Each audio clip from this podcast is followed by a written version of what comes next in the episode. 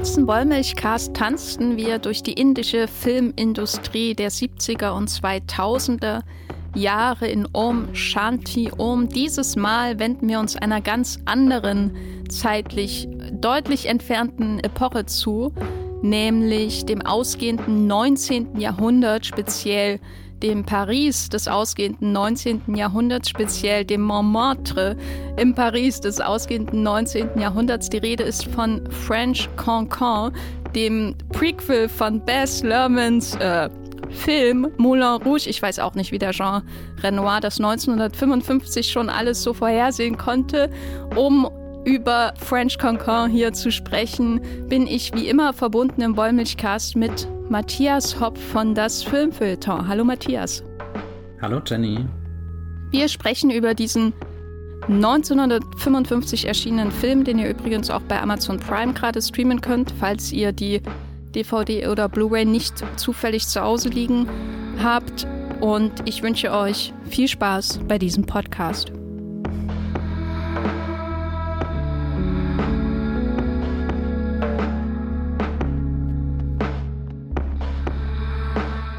Wir reden ja hier nicht zufällig ständig über Musicals, sondern wir machen eine kleine Musical-Reihe hier im Bollmilchcast. Und Matthias, deswegen gleich die Frage, wie ist es, French Cancan nach Om Shanti Om zu schauen? Ist das ein Riesenunterschied? Ist das ein mega Kontrast oder gibt es Dinge, die von einem in den anderen Film nahtlos übergehen?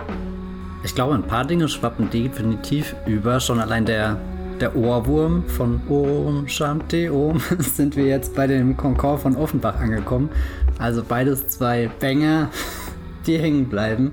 Nee, aber auch ansonsten teilen sich die Filme äh, die Sache, dass wir hinter die Kulissen einer großen Bühnenshow oder das Showbusiness allgemein gucken, wo es bei Om Shanti Om eben um die, die Bollywood-Filmindustrie ging, sind wir hier in Paris und äh, gucken uns an, wie ja die Varieté-Szene funktioniert, wer da wem Geld schuldet, wer da wo ein neues Etablissement eröffnet und wie die Künstler zusammenkommen, um ihre Kunst umzusetzen, auch vielleicht was die Kunst für sie persönlich bedeutet. Wo sich die Filme gravierend unterscheiden, ich glaube, da werden wir jetzt auch im Podcast bestimmt drüber reden, ist so der emotionale Einschlag, wo Om Shanti Om mit ja, einen wirklich mit Gefühlen und Eindrücken auch dann mit, mit Farben, Musik, Bewegung überschüttet. Da ist dieser Film vielleicht ein bisschen pragmatischer, auch wenn ich die Gestaltung sehr detailverliebt finde. Aber das, da werden wir bestimmt näher drauf zu sprechen kommen, wenn es um die Figuren geht. Naja, und was sie ansonsten verbindet, ist, glaube ich, dass sie beide eben durchzogen sind von Musik und Tanz. Ja, das ist so im Großen und Ganzen das, worum es hier geht, in, äh, in ich wollte schon sagen, in Om Shanti Om, in French Cancan, der ist 1955 erschienen. Jean Renoir hat den gedreht, kennt ihr vielleicht von solchen Bangern wie Die Spielregel oder Die große Illusion oder aber Die goldene Karosse. Und die goldene Karosse ist auch äh, nicht zufällig hier genannt, weil der erschien 1952 und war der erste Film, den Renoir nach seiner Zeit in Amerika, manche nennen das auch das amerikanische Exil, ähm, während des Krieges natürlich auch, gedreht hat, wieder in seinem Heimatland Frankreich und die Goldene Karosse und der danach erschienene French Cancan und der danach erschienene Weiße Margariten, die zählen zu so einer Trilogie über Kunst. Und was jetzt das Interessante ist, in, in French Cancan geht es nicht um Henri Toulouse-Lautrec. Es geht nicht um, um, um die, die Impressionisten zum Beispiel, die während dieser Zeit natürlich sehr wichtig waren. Und äh, Jean Renoirs eigener Vater, Auguste Renoir, ist ja auch ein berühmter impressionistischer Maler gewesen.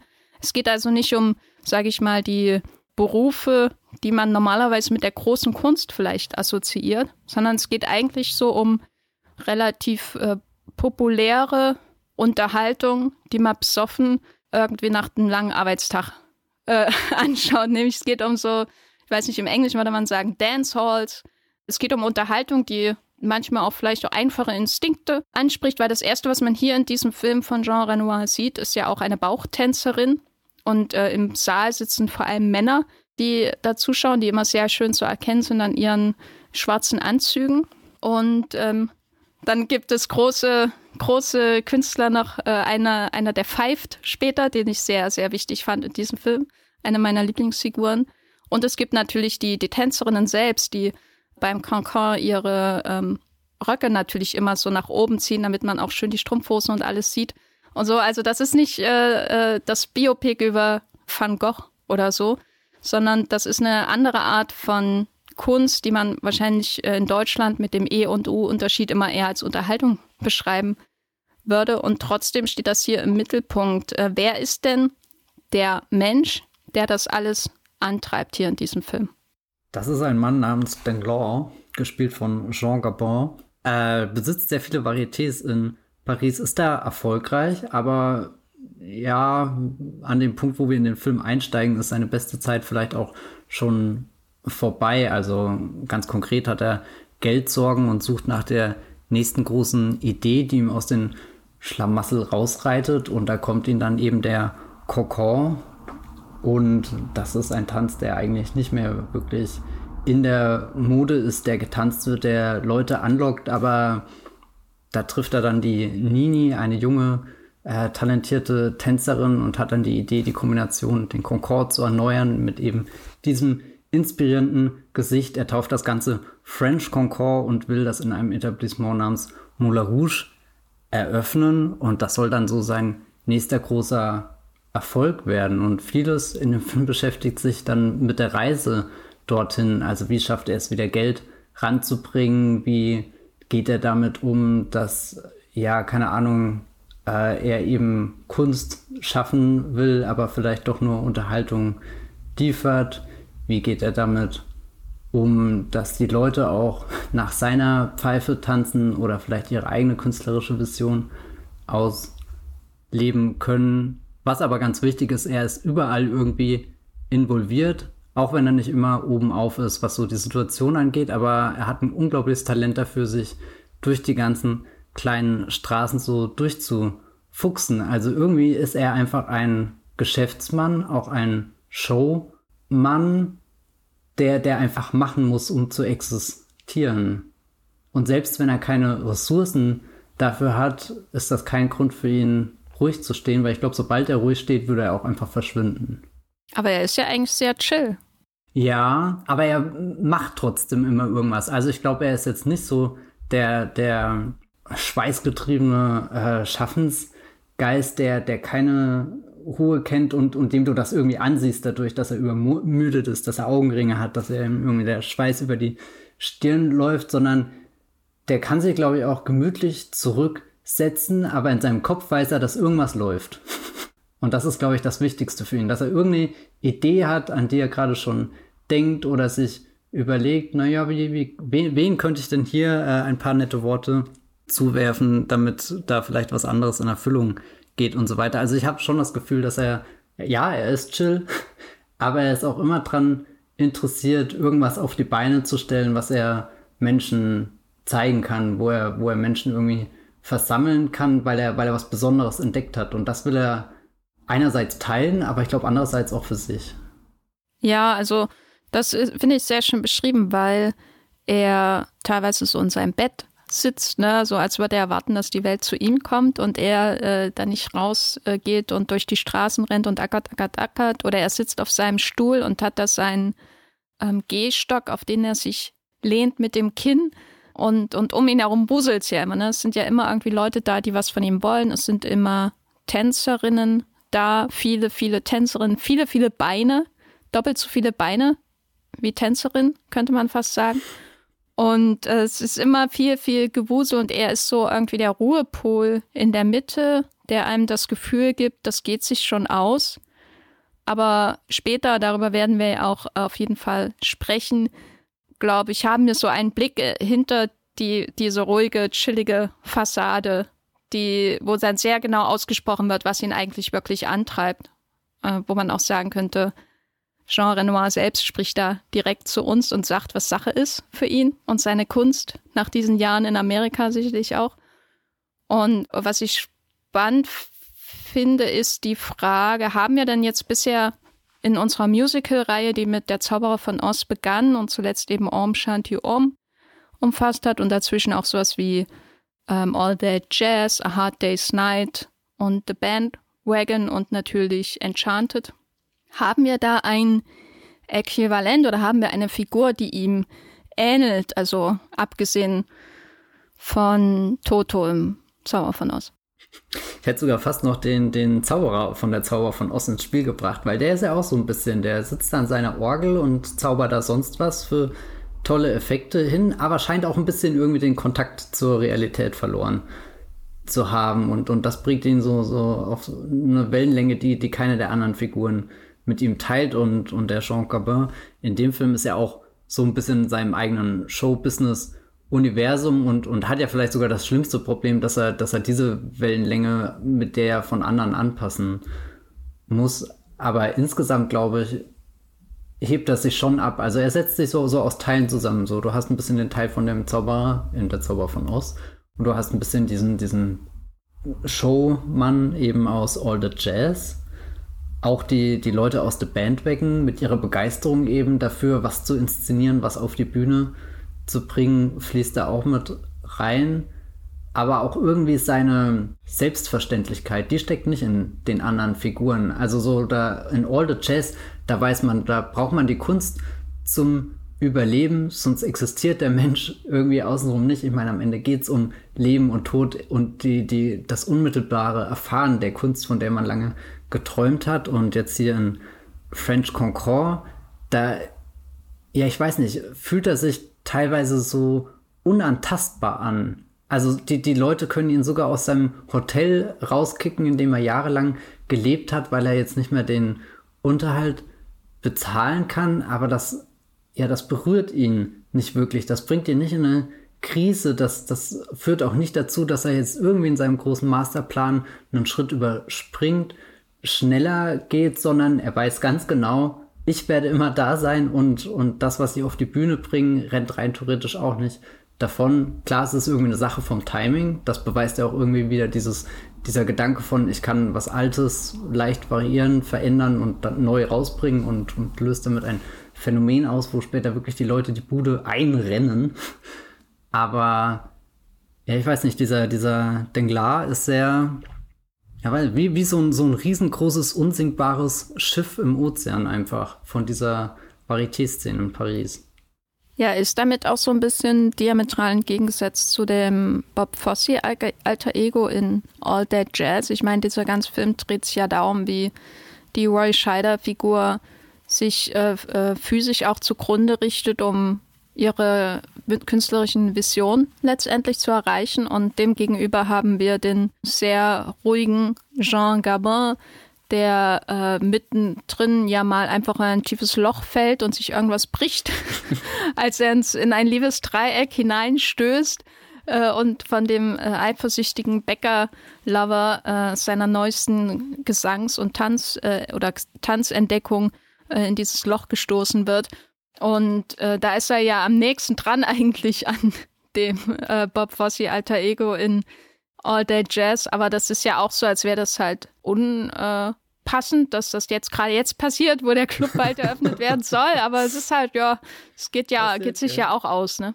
Und es ist ja auch nur ein Schnitt, der ihn irgendwie aus der Grube und dem normalen Leben dann wieder trennt. Also der, der Film äh, stürzt ihn auch nie in, in so eine Leidensphase oder so, der, der gequälte Künstler, der gequälte Produzent, der was auf die Beine stellen will, sondern er geht schon mit dem Selbstverständnis in jeden Raum hinein, dass er da im Zweifelsfall auch rumkommandieren kann. Selbst wenn da irgendwie ein Minister ihm gegenübersteht, weiß er, naja, pff, der Minister ist morgen auch wieder weg, Hauptsache er lässt irgendwo Geld da oder sowas. Oder, oder wenn er da hier reinkommt, um äh, die ganzen Leute zu casten, die dann tanzen sollen, wie er auf diese Menschen zugeht, wie er sie teilweise auch bezeichnet, wie er über sie redet, wie er sie anfasst. Klar, da steckt auch viel aus dem Jahr 1955, nämlich einfach an drinne, aber ja, keine Ahnung, er muss sich eigentlich nicht drum scheren, was andere über ihn denken. Er weiß, dass er da ist und dass er was macht. Und das lässt ihn teilweise sehr selbstsicher wirken, auch ein bisschen arrogant, unverschämt, vielleicht auch ein bisschen überheblich. Aber irgendwie hat das auch so eine Faszination, ihm zuzugucken, um herauszufinden, ob, ob er diesen Film durchsteht ob, ob nicht jetzt der Punkt gekommen ist, wo er genug Varietés irgendwie in den Abgrund gerammt hat, ob, ob dieses Moulin Rouge eines Tages wirklich dasteht, ob sich die Windmühle dreht. Also da habe ich lange mitgefiebert, ob uns der Film das zeigt, von dem er irgendwie spricht. Vor allem, weil ich im Hinterkopf die Bilder aus Bas Lermans Moulin Rouge-Film hatte und die sind ja absolut phänomenal. Also so, so, wenn, wenn jemand sagt, er stellt eine Show auf die Beine und dann endet das irgendwie in dem Bas Lerman-Film, dann ist das ja schon irgendwie eine Leistung, aber bei French Concord habe ich lange daran gezweifelt, ob das wirklich passiert. Und jetzt stellt euch noch vor, dass ihr einen richtig guten Regisseur habt und nicht nur Bess Lerman, äh, der einen Film über Moulin Rouge macht. Mensch. Oh, übel reingekrätscht hier. Nein, Bess Lerman ist ja okay. Okay.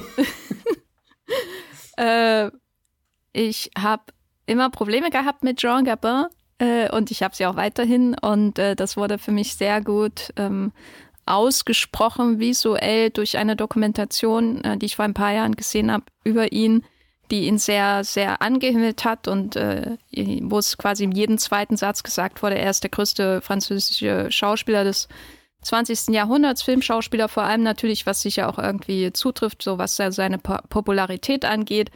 Aber die, diese Dokumentation enthielt eben so eine zweiminütige Montage von äh, Szenen, wo er Leuten Ohrfeigen gibt, äh, so richtig deftige Bud Spencer mäßige Klatschen einfach auf die Wange oder ins Gesicht.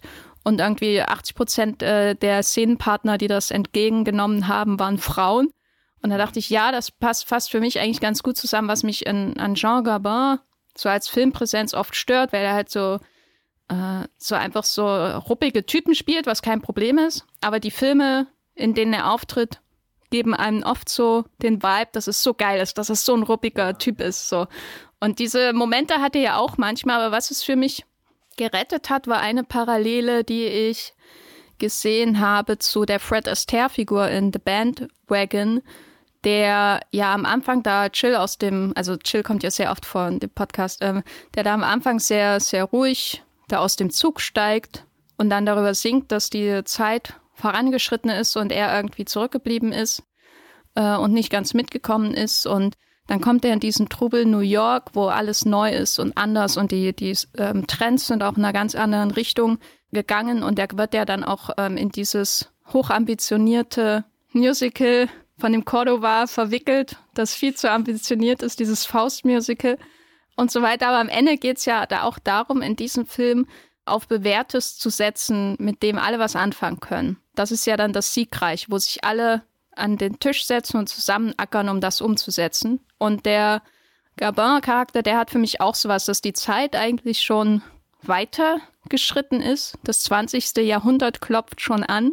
Und da er aber ein gewiefter Geschäftsmann ist, kommt er auf diese vorzügliche Idee, den Cancan einfach neu zu verpacken und French Cancan zu nennen, also auch nicht bewusst mit diesem englischen Begriff, damit es äh, moderner und so weiter wirkt und trotzdem das Alte irgendwie zu bieten, das so was Heimeliges hat. Und das hat für mich mir auch schon so eine leicht melancholische Note gegeben.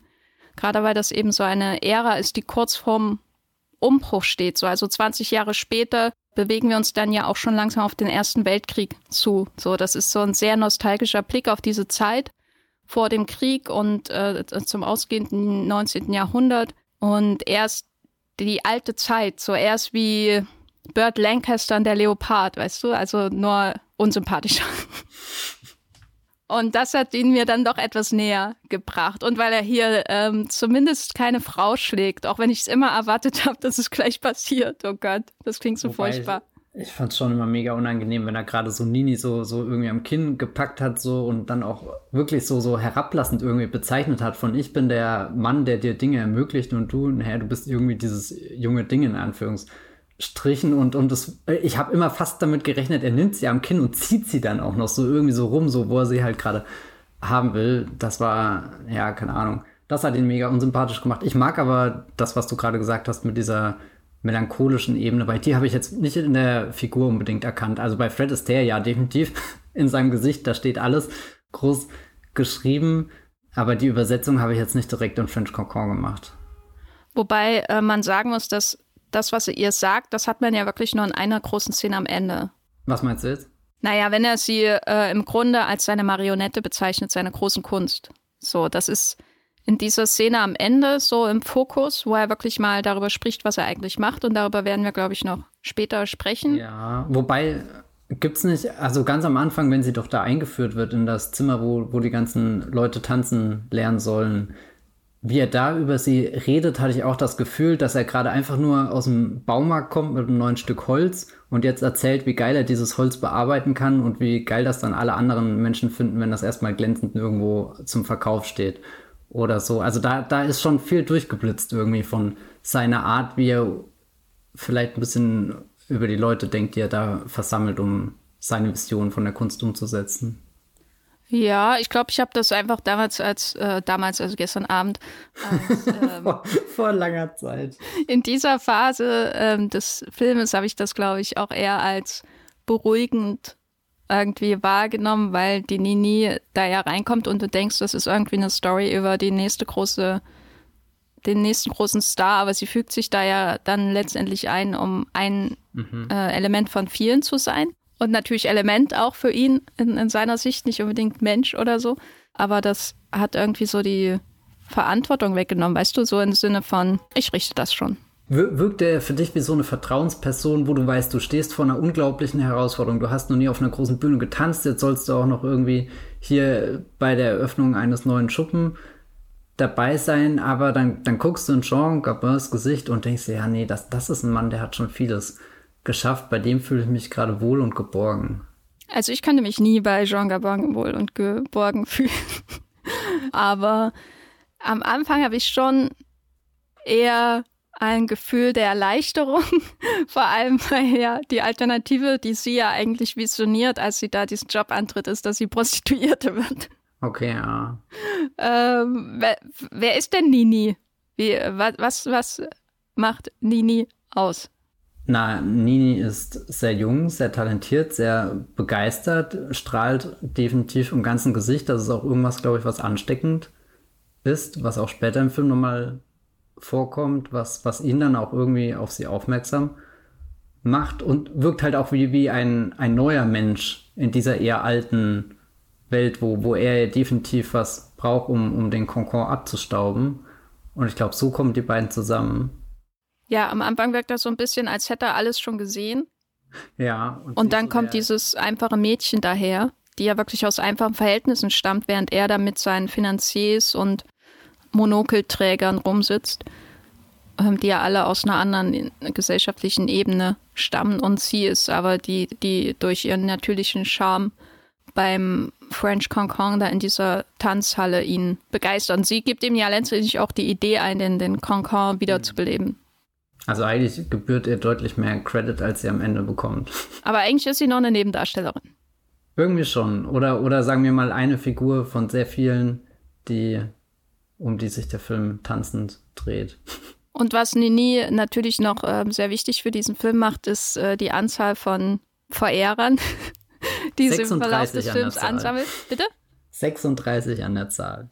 Und äh, da gehört ja dann auch Jean Gabins äh, Figur dazu, es gehört ein Prinz dazu und es gehört ein Bäcker dazu. Und wir hatten ja vorhin über, oder du hattest ja vorhin erklärt, was so einer der Unterschiede zu Om Shanti Om ist, nämlich die ähm, schicksalsträchtige, Menschenleben überschreitende, umspannende Liebe in Om Shanti Om, äh, die ja bis hin zur Wiedergeburt äh, führt, um äh, Recht zu schaffen an einem bösartigen, mörderischen Produzenten und so. Und hier, ähm, und auch, äh, und so ist es ja letztendlich auch in Moulin Rouge, ne, die große leidenschaftliche Liebe zwischen Ewan McGregors Figur und äh, Nicole Kidmans Figur und der böse, böse, reiche Mann, der dazwischen funkt. Äh, Richard Roxborough war das, glaube ich. Und hier äh, hat man nun am Anfang diese Konstellation und da ist dieses junge Mädchen da und der Jean Gabin und dann sind da viele junge Männer da, die auch irgendwie mitmischen aus einfachen und äh, äh königlichen Verhältnissen. Und man denkt so, aha, darum wird es jetzt gehen. Aber eigentlich ist das doch völlig irrelevant. Es geht nicht um Liebe in diesem Film. Außer vielleicht Liebe zur Kunst, oder? Aber es spielt schon immer eine Rolle, wer gerade mit wem zusammen ist oder wer gerade mit wem zusammen sein will und deswegen eifersüchtig ist und deswegen ein Bein stellt, damit der jeweils andere drüber stolpert oder so. Also ich glaube, keiner will ein wahres Gefühl, auch wenn ich das beim Zuschauen mir manchmal gewünscht hätte, irgendwie, dass da noch in diesem wunderschönen gestalteten Film irgendwie eine sehr romantische Geschichte stattfindet. Da war ich dann am Ende ein bisschen enttäuscht, dass alle nur so schnell hin und her gewechselt sind und ich auch irgendwann den Überblick verloren hatte, wer denn jetzt alles wo, auf welcher Hochzeit tanzt. Aber ja, es hat, hat dieses, dieses pragmatische oder so, wie, wie als in Beziehungen halt auch ein weiteres Werkzeug auf diesem, keine Ahnung, großen Spielfeld des Showgeschäfts, das du einsetzen kannst, um irgendwie vorwärts zu kommen, um deine Show auf die Beine zu stellen. Es ist ja fast so ein bisschen, als ist dieser Jean Gabin, ein Schachspieler mit Ronald Weasley, schaut er sich das Brett an und dann zieht er die Figuren, die er versammelt hat, hin und sagt dann auch, nein, Hermine, du nicht. Wahnsinn, dass du bei Schach zuerst an Ron Weasley denkst und nicht an den ähm, großen deutschen Film Schachnovelle von äh, Philipp Stölze. Ah, ich weiß nicht. Ich muss da tatsächlich auch oft an diese äh, eine Serie denken mit dieser einen jungen Frau, in der Hauptrolle. Da habe ich Albtraumkönigin? Genau, die Albtraumkönigin, meine Lieblingsschauspielerin. da habe ich neulich, ich glaube, im, im, wo war das? Im Dussmann habe ich ein Spiel gesehen, wo drauf stand, basierend auf The Queen's Gambit, der Netflix-Serie. Das Spiel es war? Einfach, es war ein Schachspiel oder sowas. Ich habe es mir nicht näher angeschaut, aber also es sah aus, als wäre das einfach nur ein stinknormales Schach oder so. Und da war ich sehr verblüfft irgendwie. Muss ich nochmal googeln, ob man das auch auf. Sehen dann alle Bauern aus wie Bill Camp und die Königin wie Anya Taylor-Joy? Ich hoffe es. Wäre die größte verschenkte Chance in der Welt der Spielbrettindustrie, aber ich kenne mich wirklich nicht in der Spielbrettindustrie aus, deswegen kann ich dazu wenig sagen. Also ich, äh, um zurückzukommen zu unserem Hauptfilm hier im Podcast, würde sagen, ja, er geht natürlich, also Jean Gabins Figur geht und der Film, äh, die Filmerzählung an sich geht natürlich sehr pragmatisch mit den nützlichen Seiten dieser Liebeleien um, so, weil es ja letztendlich seine Finanzierung seiner Tanzhallenträume immer ins Stocken gerät, wenn auch eines seiner Liebschaften ins Stocken gerät durch Eifersucht oder was weiß ich so. Es ist ja so ein wiederkehrender Zyklus, der ähm, sich mehrfach wiederholt, bis dann der Moulin Rouge tatsächlich steht. Aber andererseits würde ich nicht sagen, dass seine sage ich mal, romantische Begeisterung für Nini am Anfang nicht echt ist. Hm. Ich meine, er sagt ja sogar in einer Szene, hoch, jetzt stehe ich auf einmal hier und bin Hals über Kopf in dich verliebt. Wie kommt das denn? Da bin ich ein alter Mann, der schon so viel erlebt hat und selbst ich kann noch überrascht werden von meinem Sein. Aber es fühlte sich für mich in dem Moment an, als ist das halt auch einer von tausend Sätzen, den er halt gerade sagt, weil er irgendwie in der Stimmung dazu ist, weil er das irgendwie gemütlich, bequem findet, weil er gerade merkt, mit diesem Mojo kommt er weiter. Also das habe ich nicht, das sehe ich auch nicht im Spiel. Und ich also sowohl als er sie zum ersten Mal sieht, als auch wenn er dann äh, mit ihr irgendwie über die Straßen läuft, da ist das jetzt nicht äh, die, die große Bess Lerman-Liebe oder so, aber da ist schon eine Verzauberung da, die ich merke. Und auch wenn er dann ähm, im Finale der anderen Sängerin zuschaut, wo dann die Nini so eifersüchtig wird. Ach, jetzt hast du ja schon wieder die nächste. Da sehe ich eine Verzauberung und das ist immer sehr stark auch mit der Kunst verbunden, die gerade ausgeübt wird. Also die Verzauberung, wenn sie tanzt und wenn die andere singt und vielleicht auch, wenn äh, seine erste Geliebte hier im Film ihren Bauchtanz vollführt und so. Äh, das ist immer, das wirkt auf mich immer echt. Das ist immer was aus, was aus seinem tiefsten Innern kommt. Es wirkt nicht so, als wäre er jetzt hier der große Stratege, der sich hier ein völlig mittelloses Mädchen anlacht, um da ähm, sein Ding durchzuziehen, sondern es geht, ist, glaube ich, eher so ein ineinander verschlungene oder es sind mehrere ineinander verschlungene Motivationen. So er, er ist tief berührt von dem, was sie kann und auch von ihrer Präsenz und ihrer Ausstrahlung und da ist sicher irgendwie eine gewisse Verliebtheit da.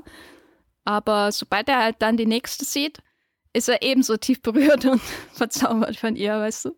Hm, also ich würde nicht widersprechen, dass er verzaubert ist, aber ich glaube, oder ich habe dem Film nie abgekauft, wenn er wirklich verliebt oder sowas sein soll. Also für mich war es immer nur dieser, ja, ich meine, Verzauberung ist schon ein sehr gutes Wort, aber er erkennt halt irgendwie das Potenzial von einem Star und, und sieht, was er auf der Bühne kann oder so, aber es irgendwie, das, das hat ihn dann auch so ein bisschen, das macht ihn vielleicht auch zu einer tragischen Figur, dass er im Endeffekt nicht weiterkommt, dass er nur seine Arbeit hat und deswegen sich auch auf niemanden wirklich einlassen kann, weil er weiß, the show must go on.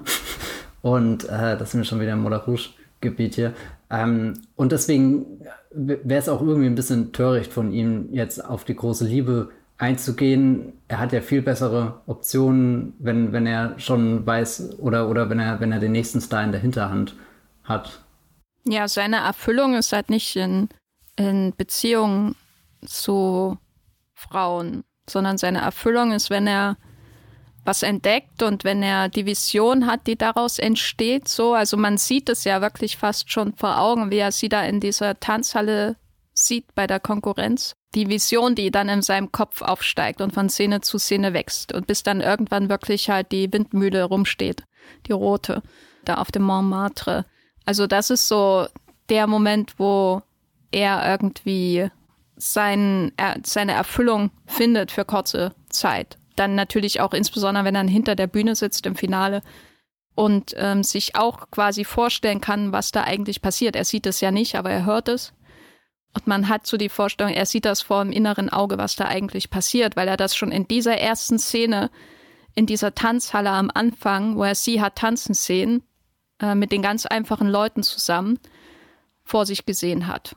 Und das ist eben das Gegenteil von zum Beispiel in Om Shanti Om, wenn sich Shah Rukh Khan und Deepika Padukone zum ersten Mal sehen, beziehungsweise er sieht, äh, bei der, bei der Premiere sieht, ne, und dann äh, die Ventilatoren angehen und äh, die Zeitlupe und die Haare im Wind, im dramatischen Wind wirbeln, als würde die äh, Liebe da irgendwie äh, sie äh, äh, Liebe durch den Raum schwirren und äh, alles äh, naturwissenschaftlich Denkbare irgendwie verändern. Auf einmal weht da der Wind, wo er vorher nicht war, weil die Liebe im Raum steht. So was hat man hier natürlich nicht, weil das nicht darum geht. Also es geht ihm nicht darum.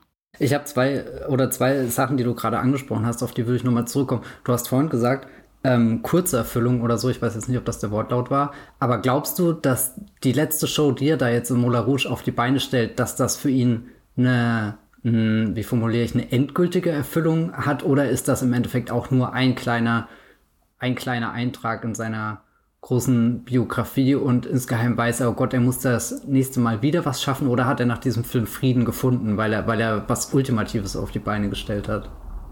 Also ich würde sagen, oder so wie es auf mich wirkt, ist das eine Station von vielen. So. Und okay. ich glaube, als er den Paravent Chinois, also diesen, ich weiß nicht, was das der deutsche Name von seinem ersten Club ist, äh, halt diesen mit der Bauchtänzerin und allem drum und dran.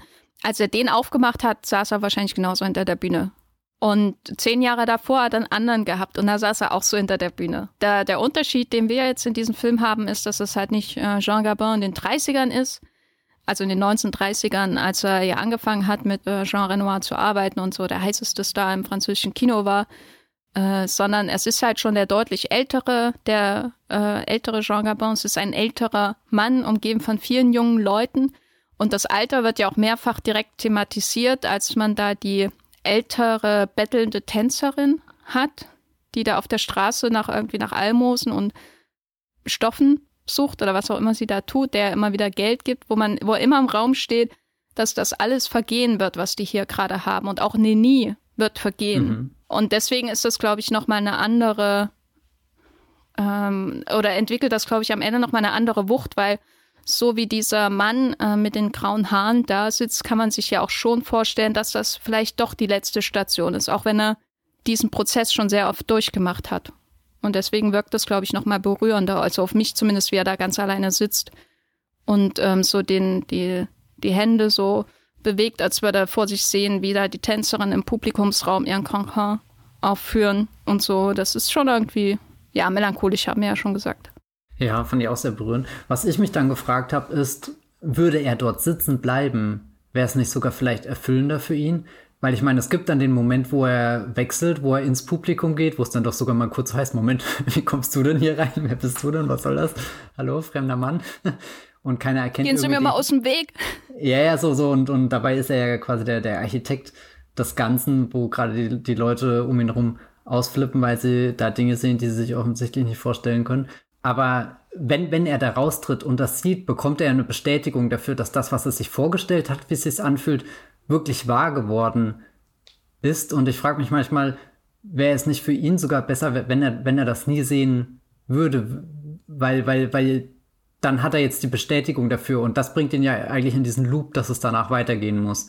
Und wenn er für immer hinter den Kulissen stehen bleiben würde, könnte er irgendwie so, so damit abschließen und sich denken, ja stimmt, das habe ich jetzt geschafft und, und jetzt beginnt irgendwie ein ganz anderes Kapitel in meinem Leben. Jetzt kann ich mich davon ja zurückziehen. So ein bisschen. Also so, da, da, das war eigentlich das Spannendste, was ich versucht habe in dieser Szene rauszufinden. Mit genießt er da im Abseits, weil ich wusste ja auch nicht, wie sind davor seine Varieté-Eröffnung gelaufen. War er da mittendrin in der Menge, hat gefeiert, hat die Sektkorken knallen lassen oder so?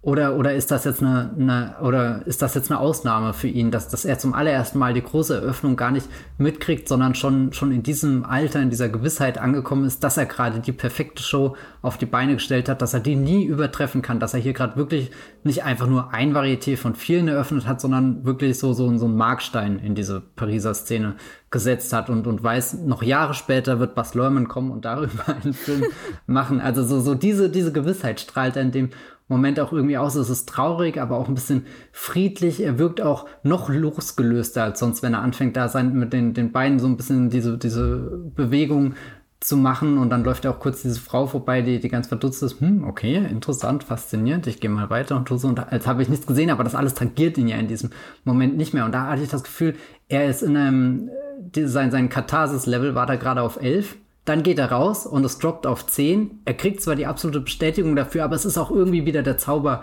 genommen. Jetzt hat er es gesehen. Das ist, das ist die Show, die ich auf die Beine gestellt habe. Und die ist, die ist großartig, aber da ist nicht mehr. Also, auf mich wirkte das eher, als würde sich hier seine Liebe zu seinen Performern ausdrücken, weil das hat man ja auch am Anfang in dieser wahrscheinlich tausendsten Aufführung von dem äh, ähm, orientalischen Club, den er da am Anfang hat. Das steht er da und schaut der Bauchtänzerin zu und er klatscht diesem Pfeifer zu bei seinem ersten Auftritt und ist da auch irgendwie begeistert. Ne? Er hat da, also abgesehen von dem Pfeifer, der eine ganz wichtige Rolle in dem Film hat, muss ich noch mal sagen, er ist sehr lustig, dass der, der hält ganz viel auf sich und seine Kunst und dann steht er da und dann pfeift er und das ist so ähm, putzig, muss ich immer, äh, muss ich sagen. Es war so putzig, diese Figur. Äh, aber er, er, abgesehen davon hat er alles schon x-mal gesehen. Und er schaut darauf mit einer tiefen Zufriedenheit. Und auch am Ende, klar, er könnte da einfach sitzen bleiben und selbstzufrieden sein, dass seine Vision sich erfüllt hat. So, es hört er ja, dass es alles funzt. Aber wenn er da draußen dann rumsteht im Publikum und mal seine Rolle ändert von dem Regisseur, ne, kann man ja wirklich schon so sagen, auch wenn man es nie so richtig sieht, äh, was hm. er eigentlich für einen Job hat, abgesehen von äh, Talententdecker. Aber er ist ja der, der die Fäden in der Hand hat, normalerweise, der hinter der Kulisse steht und dann geht er vor, er geht in den Publikumsraum, er ist einer von vielen, er entdeckt zufällig schon sein nächstes Gesangstalent nebenbei, was auch sehr praktisch ist, unter einer der Zuschauerinnen. Und dann steht er da und sieht einfach, wie seine Tänzerinnen ihre Höchstleistungen abrufen. Und er sieht dieses Grinsen von Nini, was ich wirklich einer der schönsten Momente, die ich dieses Jahr irgendwo in einem Film gesehen habe, wie sie da nach all diesen Liebesquerelen, die da vorangingen, äh, grinst. Und so während sie tanzt, während sie diesen Cancan aufführt mit ihren Kolleginnen. Und er sieht das. Und das ist für mich so die größte Liebesszene so im Film, weißt du, das ist so alles, was worauf er hingearbeitet hat, kommt zusammen. Das ist wie in The Bandwagon, wo ja auch eine Truppe am Ende sich zusammentut, um was auf die Beine zu stellen. Das ist ja auch die Story. Hier ist ja ein häufiger Musical-Plot. Nach der eigentlichen Aufführung, wenn Fred Astaire da runterkommt und die Sid Charisse da dasteht und ihm ihre Liebe gesteht von ihren Kolleginnen und ihr, aber eigentlich vor allem ihr, aber eigentlich auch allen. So, und das ist die andere Version davon, weißt du? Das, äh, ich saß da und ich war wirklich im siebten Himmel. Ja, nee, der Blick war wirklich stark. Mir gefällt auch dieser Gedanke, dass er es liebt, seine Künstlerin auf der Höhe ihrer Kunst zu sehen. Und da mag ich auch, äh, du hast vorhin kurz gesagt, dieses äh, Vergänglichkeitsmotiv, was auch irgendwie im Film drin steckt, aber dass er selbst am unscheinbarsten Tag durch die unscheinbarste Straße läuft, aber sich an die Leute erinnert und sich sogar selbst in Unkosten stürzen würde, um quasi nochmal irgendwo dann äh, äh, ein Geldstück herzubekommen, dass er dann den weitergeben kann. Rein, weil, weil er einerseits, habe ich immer das Gefühl, er ist ein sehr oberflächlicher Typ, aber andererseits ist, glaube ich, das, was er liebt, das liebt er halt wirklich, und jetzt habe ich selbst lieb gesagt, oh ja, obwohl ich das ihm eigentlich nicht zugestehen will, aber doch eben diese, diese Kunst, die liebt er halt und alles, was an diesem Kunstkörper mit dranhängt, von den Etablissements bis hin zu den Leuten, die dann darin auftreten irgendwie. Ich glaube, er wäre auch in seinem späteren Leben bestimmt mal ganz geeignet, so, so ein, so ein Deep Dive-Geschichtsbuch irgendwie zu schreiben, wo, wo er eine, eine Chronik der äh, Pariser Varietés zusammenfasst. Ich muss mich auch korrigieren. Ich würde jetzt äh, äh, eine halbe Stunde später nicht sagen, dass es äh, kein Film über die Liebe ist, aber es ist kein Film über die äh, romantische Liebe einfach nur zwischen ja, es ist äh, halt kein, kein Moulin Rouge. Das, das es ist kein Moulin Rouge, darüber bin ich sehr froh, weil er mir besser gefällt als Moulin Rouge. Da scheiden sich die Geister des Wollmilchcasts. Aber ähm, wir haben jetzt schon über die Endszene irgendwie gesprochen, über die, den Teil vor allem auch hinter den Kulissen. Und Kulissen ist natürlich das Stichwort. Was für eine Überleitung. Äh, oh. Weil natürlich alles in diesem Film im Studio gedreht wird. Selbst wenn sie da die Nini und ihr, ich glaube, der es war der Prinz, unter einem Baum auf einer Wiese, auf einem Hügel im Montmartre äh, sitzen, dann ist das ja trotzdem alles im Studio entstanden. Die, die höchste Künstlichkeit, die man da ja nur haben kann. Und erinnert natürlich auch an so Hollywood-Musicals der 50er Jahre dadurch. Was hältst du denn von den Kulissen und vielleicht auch dem Einsatz dieser Kulissen oder, oder vielleicht auch äh, ein etwas ähm, spezifischer die Frage, was ist das für eine Welt? Ist das eine, ist das Oz, wenn er schon der Zauberer ist, oder ist das Kansas? Also es ist eine wunderschöne Welt. Ich glaube, das ist mein Lieblingsteil in dem Film anzugucken, was da alles für Orte sind, was da für Sets sind, wie die gestaltet sind. Ich würde eher sagen, sie sind schon in Oz angekommen, weil Kansas ist ja eher der ja, düstere Teil, wo du eher so die, die Weite der Landschaft hast, die bedrohlichen Wolken, die, was weiß ich was, ankündigen, das einsame Haus, lange Wege, wenig Farben. Und dann bist du in Oz und merkst, okay, nee, das ist alles gestaltet, das ist eine Fantasiewelt. Und manchmal sieht der Film ja auch zu gut aus, um wahr zu sein, auch wenn, wenn die Orte, die er uns jetzt zeigt, die sind jetzt nicht alle so, so prunkvoll, eskapistisch wie eben der, der Moulin Rouge Saal am Ende. Da ist ganz klar, das ist ein Ort, der ist hergerichtet, um auszureißen aus der Welt und abseits davon zeigt er uns auch eher so, so gewöhnliche Straßen, aber selbst die haben was, manchmal echt was Märchenhaftes, was Schnuckeliges irgendwie. Du, du siehst zwar auf den ersten Blick, dass das eine Studiokulisse sein muss, aber keine Ahnung, in dem Fall würde ich immer die Studiokulisse bevorzugen irgendwie, weil da so viel Magie in allem drinne steckt. Also du, du hast äh, da kleine Häuschen, kleine Gässchen, kleine Wege, irgendwie so diese, ich, ich liebe die, die Treppe, die da mehrmals im Film ist, wo sie runtergeht, wenn sie auf dem Weg zum Tanzstudio ist, entweder wenn die Figuren da. Ist die besser laufen. als die Joker-Treppe? Uh, das ist natürlich jetzt eine. Ah, ich meine, die Joker-Treppe ist schon geil, aber durch den Joker-Film gleichzeitig auch schon wieder problematisch, gell?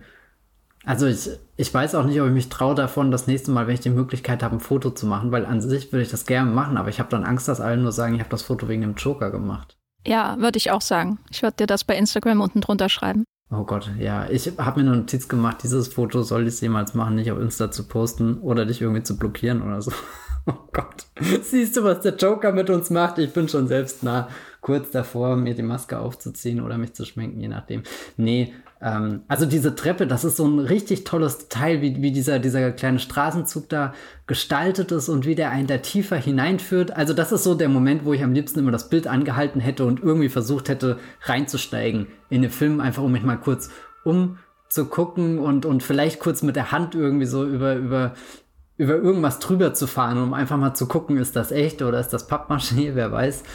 Ähm, also es ja, fühlt sich sehr, sehr, sehr sehr, sehr tastbar an. Und wir haben ja im Vorgespräch, hast du schon kurz den Wes Anderson genannt, der ja gerade mit The French, French Dispatch im Kino ist.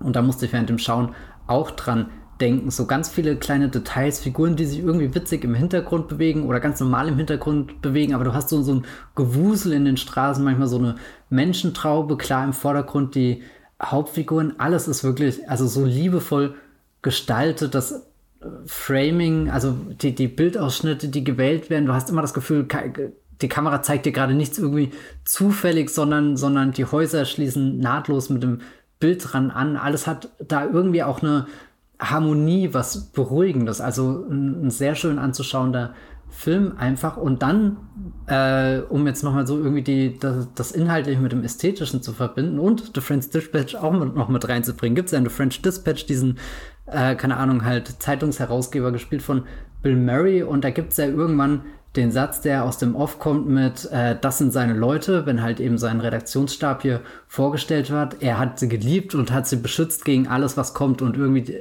da ist ja auch so, so eine Idee drin, dass diese Journalistin, die uns äh, The French Dispatch vorstellt, dass die auch alle ihre Eigenheiten mitbringen und du jetzt nicht unbedingt sagen kannst, das ist eine super effiziente Zeitung, die da publiziert wird, sondern der Film bricht ja auch irgendwie so in die Bresche dafür, dass da noch ein bisschen mehr Idealismus dahinter stehen muss und, und die Murray-Figur und die äh, Sean Gabor-Figur jetzt in dem Film, die haben Ähnlichkeiten, was eben dieses, dieses Ansammeln von Talenten angeht, das, das Fördern, dass die zu ihrer besten Kunst kommen können.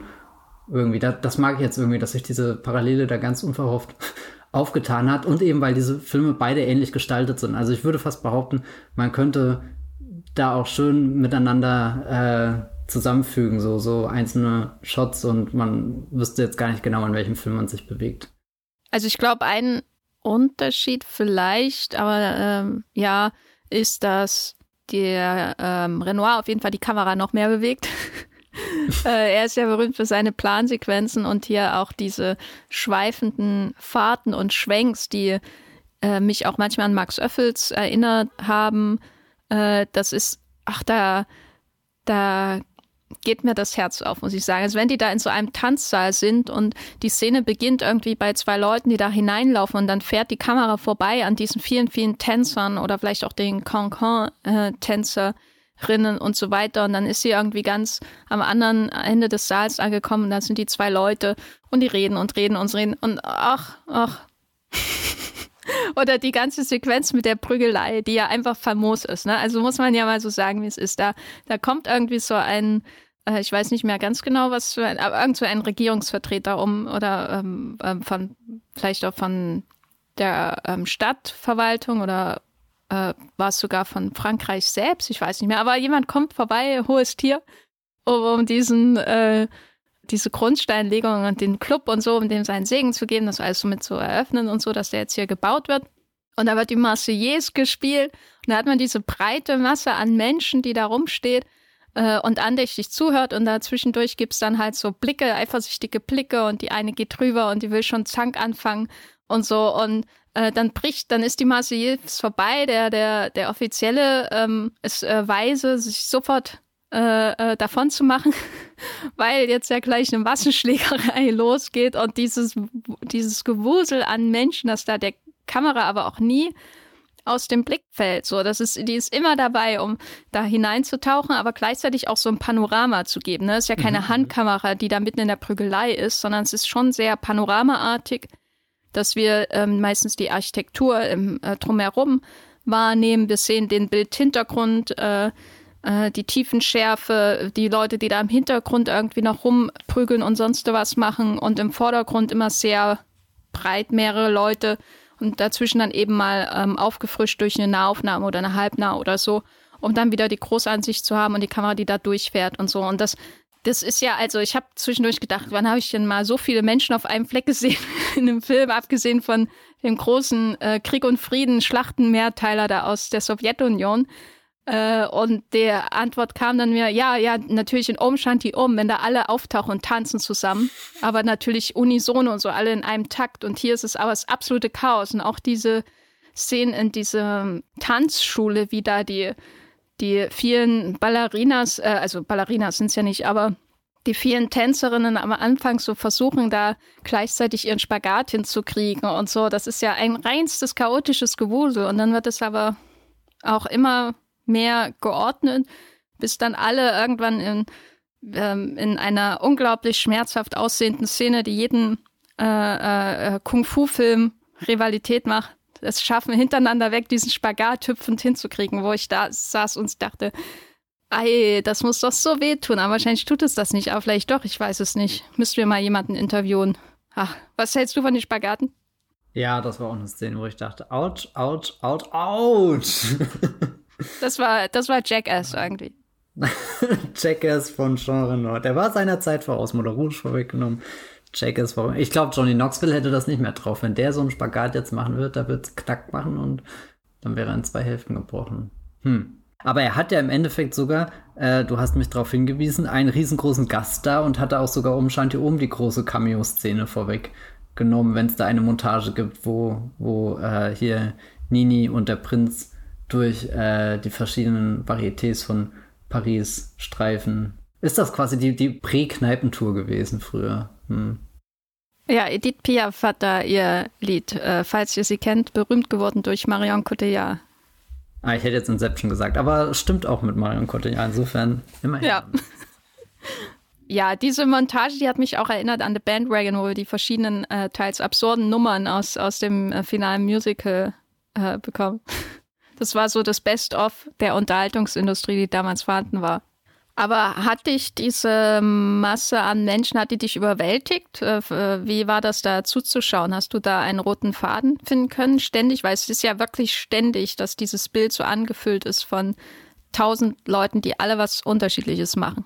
Also ich hatte nicht den Eindruck, dass es so ist wie bei Om Shanti Om, wo die Masse in so eine große Wellenbewegung einstimmt in den Tanzszenen und wo du einfach das Gefühl hast, die, dieser Beat, der geht gerade wirklich durch alle Körper durch. Jeder ist da genau in, in dem Takt äh, jetzt drinne und, und fast schon auch irgendwie, als, als verlieren sie ihre, ihre Selbstbestimmung. Das soll jetzt nichts Negatives sein, aber als lösen sie sich so auf und werden halt eins mit dem, was da auf der Bühne passiert. Da hatte das hier schon eher so, so, auch so was Komödiantisches mit, naja, da, da, also dieses, dieses Wusel-Element finde ich ganz wichtig in dem Film, dass man halt hier und da und, und eigentlich die Szene, die du jetzt erwähnt hast, und ich liebe auch schon den, den Vorlauf, bevor es zur Prügelei kommt, eben, wenn, wenn diese, diese eifersüchtigen Blicke geworfen werden und eigentlich alle gerade sehr, sehr andächtig dastehen müssen, äh, äh, singen hier und, und dann ist da sogar dieser, dieser Minister oder was auch immer da und, und jetzt keiner, kann er irgendwie ausrutschen, jetzt reißt euch mal im Riemen. Ich weiß, wir sind hier verschiedene Klassen, die da gerade auch aufeinander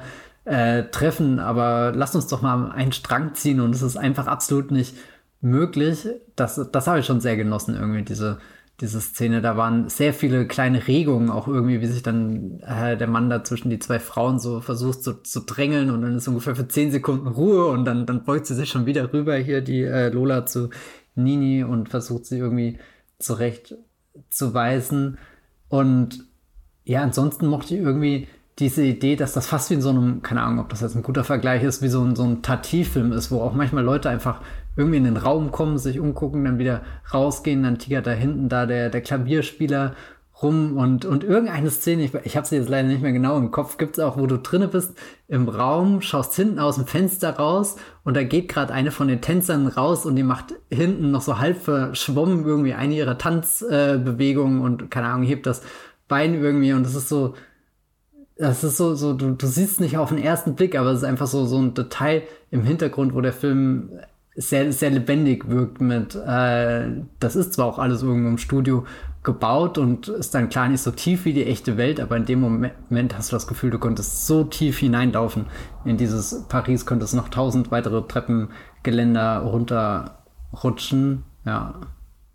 Ja, ich glaube, das unterstützt auch so dieses Gefühl, dass man hier halb Frankreich in, in diesem kleinen Flecken Erde hat. Also man hat ja nicht nur Frankreich, man hat ja irgendwelche russischen mhm. äh, Marinesoldaten, die da irgendwie wohl mal vorbeischauen. Und es geht ja immer auch darum, da Touristen anzulocken. Und der Prinz, der ist irgendwo aus dem mittleren Osten. Und die Bauchtänzerin, die hat auch einen sehr starken Akzent. Ich glaube, die soll aus Ägypten stammen, klingt aber irgendwie, als würde sie einen italienischen Akzent haben im Französischen, naja, wie auch immer. Und da kommt irgendwie die halbe Welt zusammen, vor allem natürlich Frankreich, alle möglichen Schichten, wie du es ja auch schon gesagt hast, insbesondere in dieser Prügelei-Szene in die, auf diesem kleinsten Raum, irgendwo in einem äh, Filmstudio.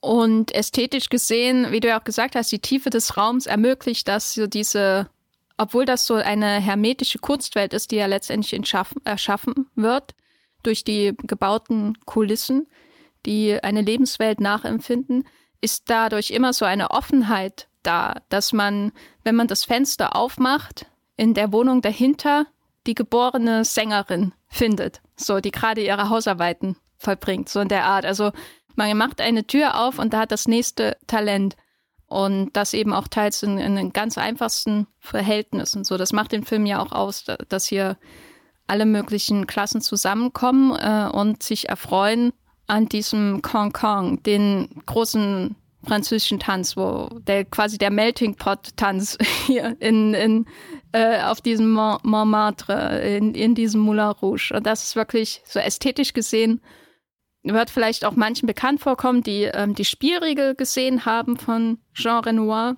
der ja berühmt für seine Tiefenschärfe ist, ne, äh, weil das ja auch schon vor äh, Citizen Kane gemacht hat und wo man auch natürlich so lange ähm, Plansequenzen, aber auch tiefe Einstellungen hat, wo es immer darum geht, auch die Bediensteten und die reichen Herren bei dieser Landpartie, dieser Jagdgesellschaft im Bild äh, zu verbinden, während da äh, oben upstairs und downstairs äh, ähm, intrigiert wird und alle möglichen Dinge vonstatten gehen. Also das ist so die sind die ästhetischen Mittel, die er damals schon angewendet hat und hier verbunden mit der Farbe. Also die Farbe, Mensch. Als du am Anfang gesagt hast, der ist nicht so farbenfroh wie Umstand die Um, dachte ich, was hast du denn für einen Film gesehen? Ist die Amazon Prime Kopie so schlecht? Nee, äh, um Gottes Willen. Ich meine, Umstand die Um ist halt irgendwie so auf, auch auf elf gedreht, was die Farben angeht. Der, der hat eine, eine, eine sanftere Farbpalette, aber er hat definitiv Farben. Das wollte ich am Anfang nicht so sagen. Ähm, ich meine, Grand, äh, Grand Budapest sage ich jetzt schon. French Dispatch ist ja auch ein sehr farbenreicher Film, aber er knallt dir jetzt nicht ins Gesicht, so wie Umshanti oben. Ja, also ich glaube, äh, falls ihr den nicht gesehen habt, der Vergleich liegt schon nahe zum französischen Impressionismus. Das ist ja auch Absicht. Also es gibt so bestimmte Szenen, äh, die in ihrem ganzen Arrangement wirklich konkreten Bildern von äh, Edgar Degas ähneln, äh, der ja berühmt ist auch für seine Ballerinas, die er gezeichnet hat. Und hier hat man eben diese Tänzerinnen, die für den Concon trainieren äh, und auch die Farbpalette ähnelt dann dem, was ja auch nicht immer das bunteste auf der Welt war oder sage ich mal saturierteste. Es war schon so ein Farbenmeer, muss man auch schon sagen. Aber beschreib doch mal, wie diese, wie dieses große Finale, wo dann alles zusammenkommt, was dessen Bedeutung wir für Jean Gabins Figur ja schon äh, ähm, hinreichend erklärt haben, äh, wie das vorbereitet wird und wie das vielleicht auch wirkt, wenn es dann passiert auf dich.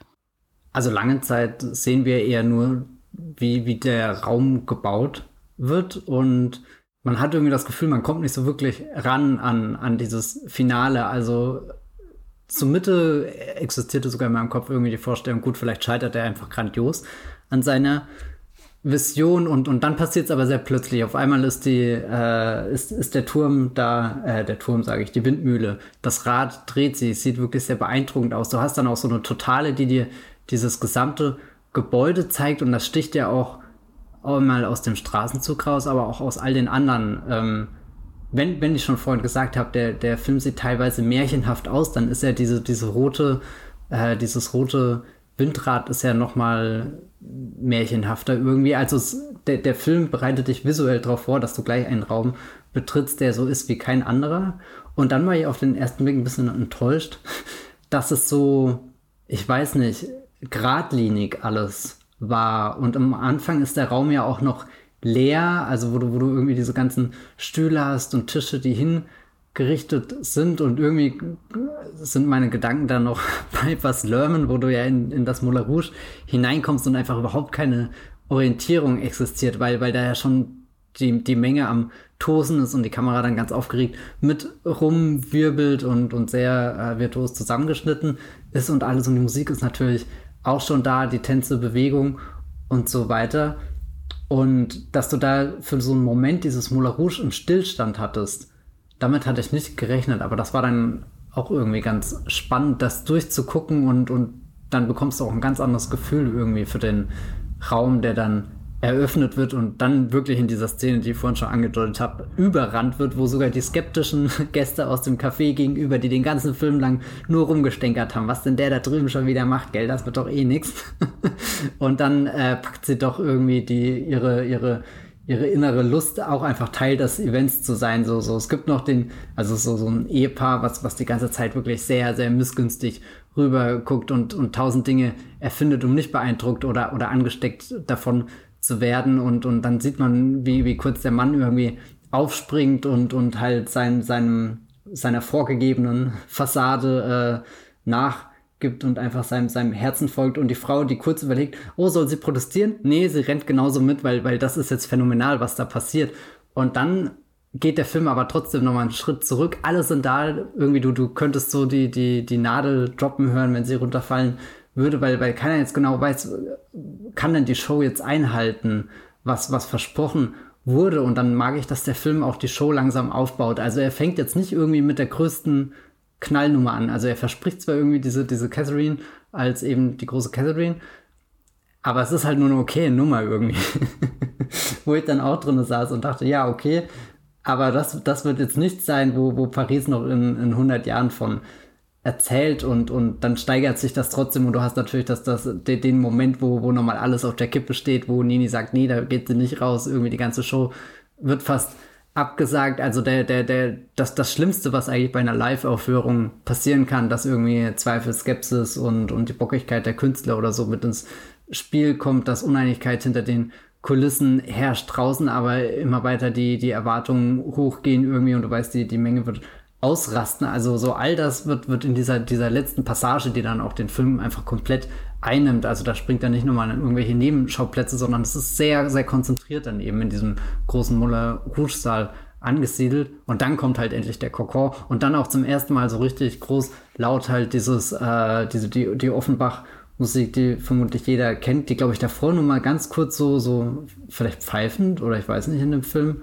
war, aber halt nicht in dieser, dieser Orchester-Monstrosität, die dann wirklich die Leute zum, zum, keine Ahnung, durchdrehen bringt, sobald äh, die äh, Tänzerinnen eben das Tanzen anfangen. Und da dann auch sehr schön, dass dann, also klar, am Ende ist irgendwie ein Chaos in dem Raum, aber davor dieser Tanz wirkt ja ganz anders als die Proben, die wir gesehen haben. Das hast du vorhin schön beschrieben, wo da eben auch viel chaotisch ist und halt die eine über die andere fällt und äh, also noch, noch nicht wirklich die, die Ordnung und die, die Dynamik auch drin ist, wo du das Gefühl hast, wenn das aufgeführt wird, ist das was, was Menschen mitreißt. Und, und dann siehst du, dass, dass eben in der, der finalen Sequenz, wo, wo viel Gleichmäßigkeit dann in den Bewegungen drin ist und, und diese Tänzerinnen eine große Einheit bilden. Und das ist dann definitiv was, was ansteckend ist, wo der Film auch nicht länger behaupten muss durch die Menschen, die eben schreien und begeistert sind, dass das, was gerade stattfindet, was sehr Besonderes ist,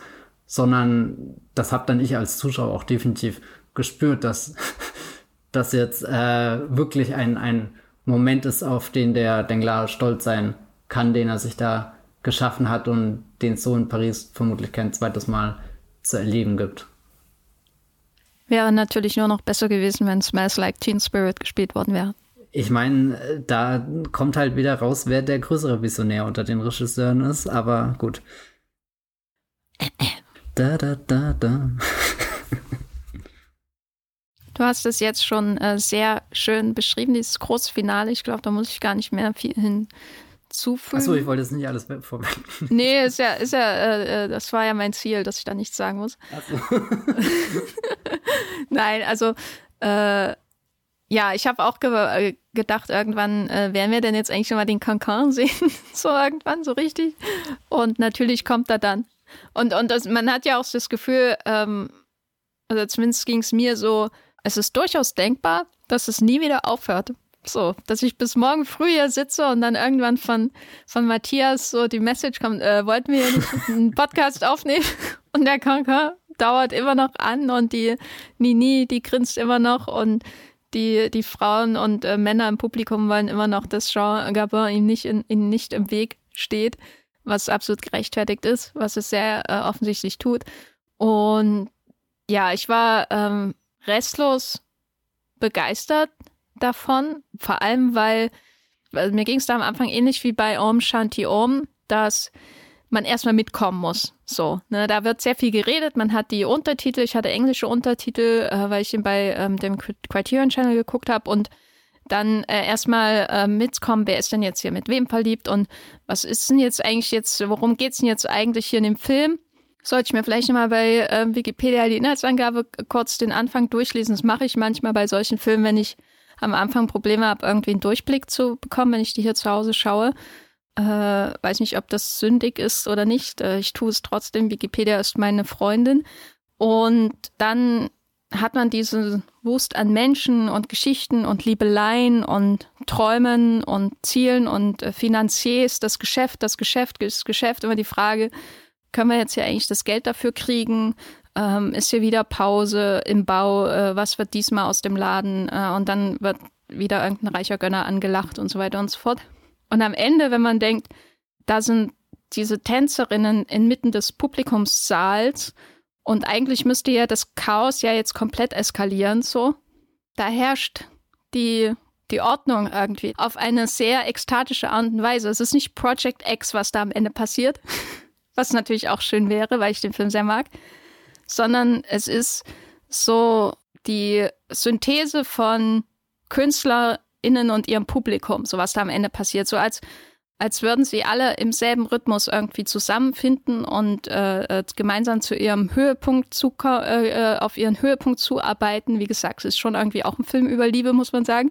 Und, und auf einmal alles, was am Anfang so kompliziert und verworren und vielleicht auch ein bisschen überfordernd wirkte, ist am Ende, wenn dann aufgehört wird zu reden und angefangen wird zu tanzen, einfach in Einklang, weißt du? Also ich saß da und dachte, ah, alles kommt zusammen, wo es hingehört und gleichzeitig wirkt es aber nicht so wie zum Beispiel die Katharinen-Show da am Anfang, so wie als hätte jemand das aufgezeichnet und es wird starr ähm, rekreiert. Da ist ja keine Bewegung, kein, keine Energie drin in dieser Katharina, äh, in diesem Katharina, der große Teil da am Anfang. Mit diesem äh, rigiden Setbild auch im Hintergrund, das sehr megalomanisch aussieht. Sondern wenn dann alle im Publikum zusammen sind, da ist einfach das Chaos, in der Ordnung. So, das Chaos, die äh, oder es wirkt auf dem, wenn jemand da reinstürzt, während ich das äh, hier schaue, wirkt das wahrscheinlich beim ersten Blick auf den Bildschirm äh, total chaotisch so. Aber wenn man drinne ist, kommt alles zusammen, wie es zusammengehört, ohne dass es ordentlich aussieht. Vielleicht ist das dann der, auch der Unterschied zu Wes Anderson, weil seine Filme wirken immer sehr ordentlich. Also selbst wenn jetzt der neue Film ganz am Ende eine große Verfolgungsjagd hat, ist das ja nicht unbedingt ein Moment, um den Überblick oder so zu verlieren, sondern selbst diese Verfolgungsjagd ist sehr, sehr, ja, ordentlich. Ja, man könnte fast sagen, das ist das Leben, was da am Ende in French Kong Kong auf die Leinwand gebannt wird. Will aber nicht sagen, dass der Wes Anderson kein Leben hat. Ja, aber ich finde, er hat am meisten Leben, wenn er Großaufnahmen von Menschen hat und nicht von, nicht Panoramen von Häusern, obwohl ich mir die sehr schön, äh, sehr, sehr gern anschaue. Und ich äh, mochte auch ähm, French Con äh, French Concon. Alles ist nur noch French Concon. Alle, ich mochte auch ähm, French Dispatch, obwohl der Trailer total furchtbar aussah für mich. Aber die berührendsten Momente bei ihm sind für mich irgendwie die Großaufnahmen von Francis McDormand und Benicio del Toro und Lea, Lea Seydoux und natürlich äh, Jeffrey Wright. So. Wenn der Mensch in den Fokus gerät, der Mensch gerät bei in den großen Sachen sonst aus dem Fokus heraus und hier bei Renoir, der, man kann schon sagen, ein besserer Regisseur ist als Wes Anderson. Jean Renoir ist schon God-Level. Äh, äh, da würde ich sagen, dass das Tolle am Menschsein zum Vorschein kommt, wenn die Nini grinst, aber auch wenn da irgendwie gefühlt tausend Leute da einfach Party machen. Mhm, mh. Es sagt leider keiner Lieutenant Nescafé. Matthias, was ist dein Fazit zu French Cancan von äh, God-Level-Regisseur Jean Es ist leider kein God-Level-Film für mich geworden. Ich mochte den, wie gesagt, sehr. Also rein vom, vom Anschauen ist das auch ein Film, wo ich das nachvollziehen kann, dass du sagst, du hättest auch die ganze Nacht weiter geguckt, wenn sich das, wenn sich der, der Concorde, wie, wie auf so einer Platte habe ich mir das vorgestellt, wenn die den Sprung hat und dann hast du immer wieder die gleiche Stelle und das ist immer, und der Concorde ist ja auch noch als Lied so aufgebaut irgendwie, dass du den ja im Dauerloop hören kannst, auch wenn ich eigentlich das Stück furchtbar finde. Aber keine Ahnung, du, du, kriegst ja gar nicht mit, wie, oft da die Wiederholungsschleife einsetzt. Nein, also da hätte ich mir den Film auch angeschaut, wenn es äh, ein, ein vierstündiges Opus gewesen wäre. Ich war halt irgendwie gestern vermutlich auch mit einer falschen Erwartungshaltung drin gesessen und hatte immer ein bisschen auf eine andere Geschichte gehofft und nicht dieses äh, schnelle hin und her zwischen den Figuren. Ich bin jetzt auch froh, dass wir nicht sehr tief in die äh, verschiedenen Beziehungen eingestiegen sind, die es in dem Film gibt, weil da war ich dann auch irgendwann richtig raus. Auch so, so minimal angenervt, was das jetzt alles soll. Und dann kam auch noch der Prinz ins Spiel. ähm, ja, aber ich merke gerade, dass der Podcast mir den Film auf alle Fälle näher gebracht hat, als dass er das vor zwei Stunden war, als ich, äh, als wir angefangen haben, hier drüber zu reden. Und das werde ich definitiv als was Gutes. Und ich würde ihn auf alle Fälle empfehlen. Also, das ist eigentlich ein sehr toller Film. So, da bin ich sehr froh drüber, sonst hätte ich den Wollmilchcast natürlich sofort abgebrochen, wenn da noch mehr negative Äußerungen äh, deinerseits gekommen wären zu diesem Meisterwerk.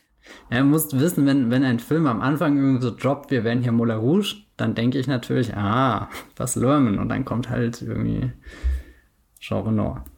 Ja, Gottlevel-Regisseur Jean Renoir. ähm, ich war außerordentlich begeistert. Es war, glaube ich, der erste Farbfilm von Jean Renoir, den ich gesehen habe. Und ich habe jetzt sofort Lust, äh, mal die Filme nachzuholen, die ich von ihm noch nicht kenne.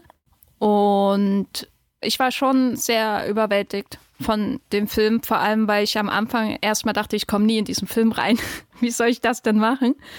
Und dann hat es aber trotzdem irgendwie funktioniert, vor allem weil ich äh, äh, dann irgendwann aufgehört habe zu versuchen, alles zu verbinden, was da an Beziehungen und Intrigen und äh, finanziellen Verbindungen da irgendwie in diesem Film besteht, sondern dann eher so mich hab fließen lassen, in, äh, wie äh, ein Rockmusiker, der Crowd surft sozusagen. ähm, so floss ich dann durch den Film und habe dann äh, mir die ganze Zeit gedacht, verdammt, ich brauche ein Kino zu Hause, damit ich wirklich auch das äh, Dekor mal wirklich genießen kann, was dann in diesem Film existiert. Ich habe wirklich so, so wie noch nie, äh, seit äh, ich äh, meine Gerätschaften hier zu Hause habe, gemerkt, dass ich viel zu kleinen Rechner habe. und der ist eigentlich ziemlich groß.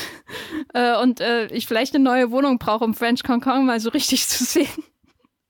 Ähm, viele, viele existenzielle Fragen kamen da bei mir gestern auf, aber vor allem war ich am Ende einfach wahnsinnig begeistert ähm, von der Art und Weise, wie man so viele Geschichten so unbedeutend aussehen lassen kann und trotzdem berührt es einem am Ende alles sehr, wie das zusammenkommt. Das ist so, das, also es geht eben, wie gesagt, nicht um die große Liebe oder so ähm, zwischen zwei Menschen, sondern alles, es wird eher so ein bisschen auch ja, dann ist es halt vorbei und das nächste beginnt, so weggewischt. Und trotzdem ist es am Ende ein sehr berührender Film für mich gewesen, wo das Grinsen von Nini wirklich direkt in mein Herz gefahren ist und ich dachte, ach, schön. Ich gehe zwar nie gerne tanzen, aber ich schaue auf jeden Fall gern anderen dabei zu. Und French Conqueror ist auf jeden Fall so ein Film, wo man das so richtig genießen kann. Also ich würde ihn euch auf jeden Fall hundertprozentig empfehlen.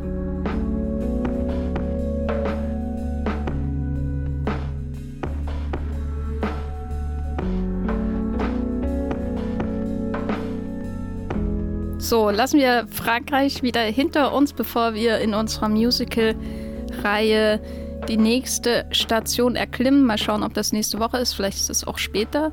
Aber Matthias, wo bist du im Internet zu finden, wenn du Jacques Offenbach subtweetest? Da bin ich auf Twitter als Bibelbrox mit 3e oder Matthias Hopf. Oder ihr könnt Texte von mir auf das Fünffelton, mein Blog oder Moviepilot de lesen. Wo, wo machst du deine Subtweets zu Herr Lerman? Äh, natürlich bei Twitter als Gafferline mit Doppel-F oder sucht einfach nach Jenny Jecke und äh, bei Letterbox könnt ihr sehen, wie ich Bess Lerman Filme locker ohne sie zu bewerten, wenn ihr nach Jenny Jecke sucht und bei Moviepilot schreibe ich natürlich auch und an dieser Stelle möchte ich nochmal einen ähm, Podcast bewerben, den ich aufgenommen habe und zwar für Streamgestöber mit meinem Kollegen äh, oder unserem Kollegen Jan Felix Wuttig, in dem wir über die Karriere, das Image, die Persona und die grundsätzliche Nervigkeit von Dwayne Johnson reden. Und dann kann ich sehr empfehlen. Der ist, glaub, der hat, glaube ich, viele Überschneidungspunkte mit der Wollmilchcast-Zielgruppe, sage ich mhm. einfach mal so. Vor allem komme ich jetzt aus diesem Podcast und das letzte Bild, was ich gerade hatte, war das Strahlen von Nini und jetzt habe ich das Honigkuchenpferd von Dwayne Johnson im Gesicht. Na danke. Ähm, auch eine Frage, die wir hätten beantworten müssen. Hat äh, Dwayne Johnson schon mal mit einem God-Level-Regisseur zusammengearbeitet? Aber das ist vielleicht etwas, was wir in einem anderen Podcast beantworten werden. Ich danke euch auf jeden Fall fürs Zuhören und bis zum nächsten Mal. Tschüss. Ciao.